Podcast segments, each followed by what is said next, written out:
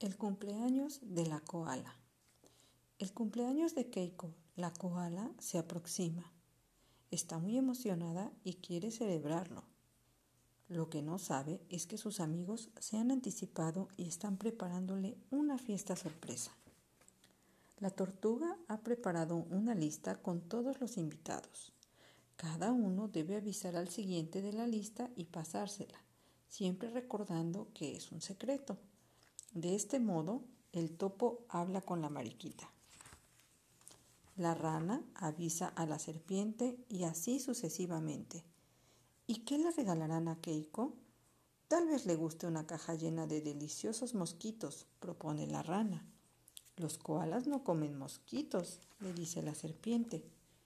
El pelícano sugiere una cesta repleta de pececitos frescos, pero los koalas tampoco comen pescado.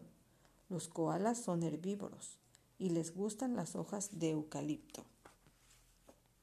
Carola, la canguro, es muy buena amiga de Keiko y sabe de algo que le hará ilusión. Preparan un cuaderno en el que cada uno hará un dibujo único para la koala. El regalo es un éxito. La fiesta también. ¡Sorpresa! gritan todos al tiempo que salen de entre los arbustos, sueltan los globos traen la tarta y cantan cumpleaños feliz. Cuando acaba la fiesta, Keiko va a buscar su cuaderno, pero no lo encuentra.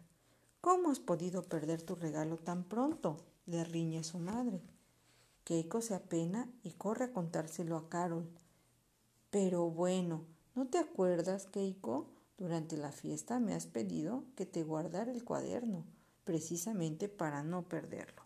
La canguro mete la mano en su bolsillo y saca el regalo. Uf, menos mal.